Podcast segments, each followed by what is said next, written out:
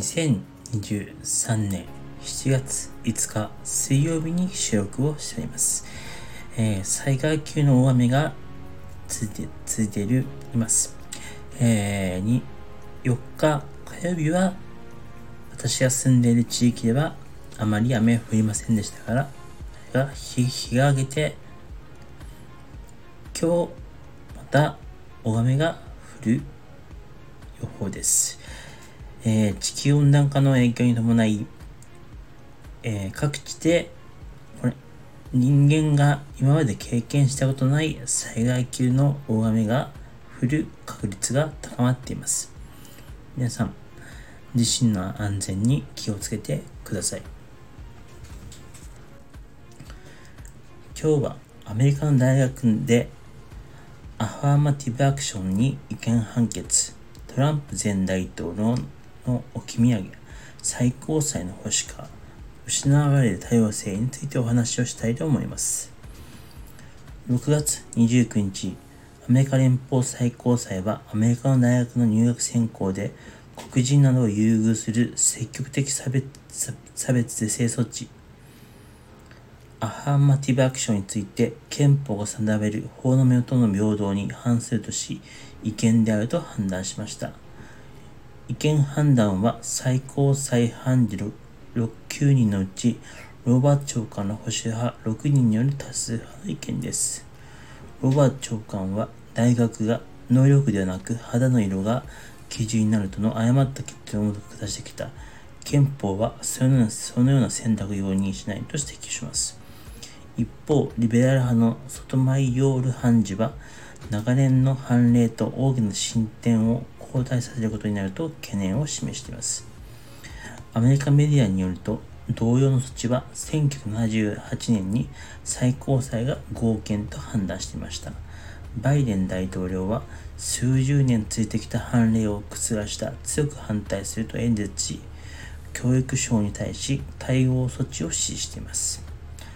訴訟では選考で不利になったとし不満を訴える保守系の学生団体がハーバード大とノースカルナイ大学を相手に提起していました。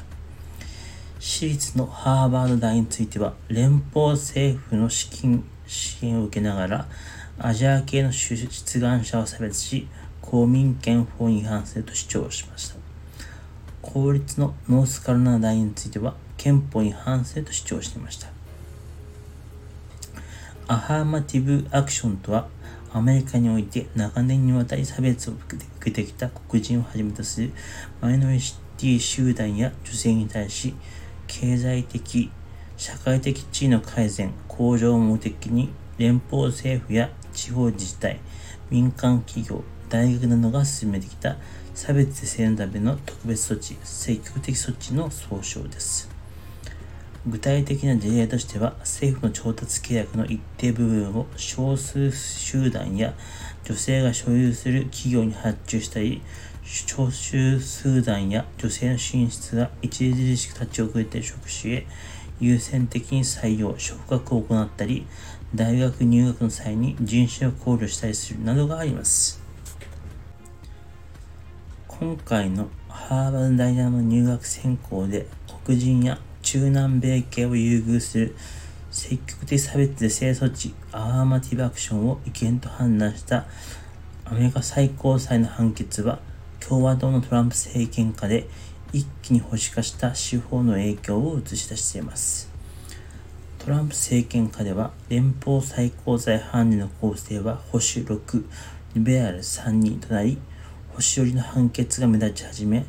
アメリカの司法は超保守の時代に突入しました。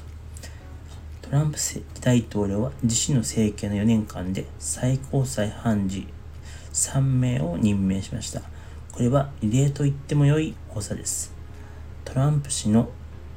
前のオバマ、ブッシュ、クリントンの3代の大統領はいずれも任期2期8年の政権でしたが、最高裁判事任命の機会はいずれも2人分だけです。その前のジョージ・ウォーカー・ W・ ブッシュ政権、1期4年の判事任命機会は1人で、3人分あったのは1980年代のレーレーガン政権まで遡ります。ただ、それでもレーガン政権はトランプ政権の場合の2期8人ありました。アメリカの最高裁判事の場合、日本の最高裁判事のような定年はありません。一度選ばれたら任期は終身で、50歳代に就任することが多いため、約30年間は判事の座にとどまるのが一般的です。つまり、任期中の死亡や高齢、高年齢で引退するまで判事の座は約束されています。トランプ氏の場合、死亡した判事分が2人、引退表明の判事分1人の3つの任命がたまたま集中しました。しかし、その帰結として、アメリカ司法の超保守化という事態があります。超保守化の実態は昨年6月の人工妊娠中絶を憲法上の権利として認めた1973年のロー対ウェイド判決を最高裁が覆すなどすでに現実化しています。また来年の大統領選の共和党候補指名を狙うトランプ氏は司法の保守化を自身の功績として掲げています。是正措置の目的は歴史的に差別されてきた社会派の少数派の社会進出です。貧困や環境が原因で高等教育が受けられず、就業の機会も限定される負の連鎖を断ち切ることを狙いました。特に大学入学選考の判断基準となる大学進学適正試験 SAT の成績や課外活動の経歴は本人の能力より家庭の経済力が影響するという現実もあります。しかしながら保守派の反発は根強く、ニューヨークタイムズ紙によると、カリフォルニア州やミシガン州など9つの州では、すでに是正措置の適用は廃止されています。そのため、有名州立大では特に現在、黒人の入学者の減少が顕著に現れており、カリフォルニア州ロサンゼルス校では、2006年時点で新入生のうち黒人はわずか2%程度で、ミシガン大学では2006年に7%だった黒人の数が2021年には4%にまで落ち込んでいます。最高裁に今回提出された意見書でも、是正措置がなくなれば、競争の激しい名門校で黒人の入学者が5割以上も減り、1960年代初めの低水準に後戻りする恐れがあると指摘されています。一方、代わりに白人とアジア系が増えるとしました。ただ、昨年実施された世論調査によると、白人の79%が人種を先行基準とすべきではないと答える一方、アジア系は63%で、黒人の59%とそう変わりはありませんでした。アジア系の市民団体は声明で、白人至上主義的なテーマを推し進めるための手先として操られたと発表しています。保守派は戦略的にアジア系の差別を強調して少数派同士の争いに持ち込んだと非難しています。アハマティバク賞の意見判決の影響は大学にとどまりません。アメリカの一部企業でも従業員の多様性を確保する取り組みが制限され、訴訟を起こされる可能性が高まると指摘されています。一方、ハーバード大をめぐっては別の問題も取り沙汰されています。3日、人権団体公民権を求める弁護士たちがハーバード大学の入学選考で大口の寄付者や卒業生の指定らを優遇する制度に制度について対象者が白人に偏っているとし、教育省に対し大学を調査して実際措置を命じるよう申し立てました。人権団体は黒人らへの優遇制度をめぐる裁判の過程で実施された入学制度の実態調査に基づき、大口寄付者や卒業生の指定らを優遇する制度の対象者の約7割は白人だ。寄付関連で優遇された志願者の合格率は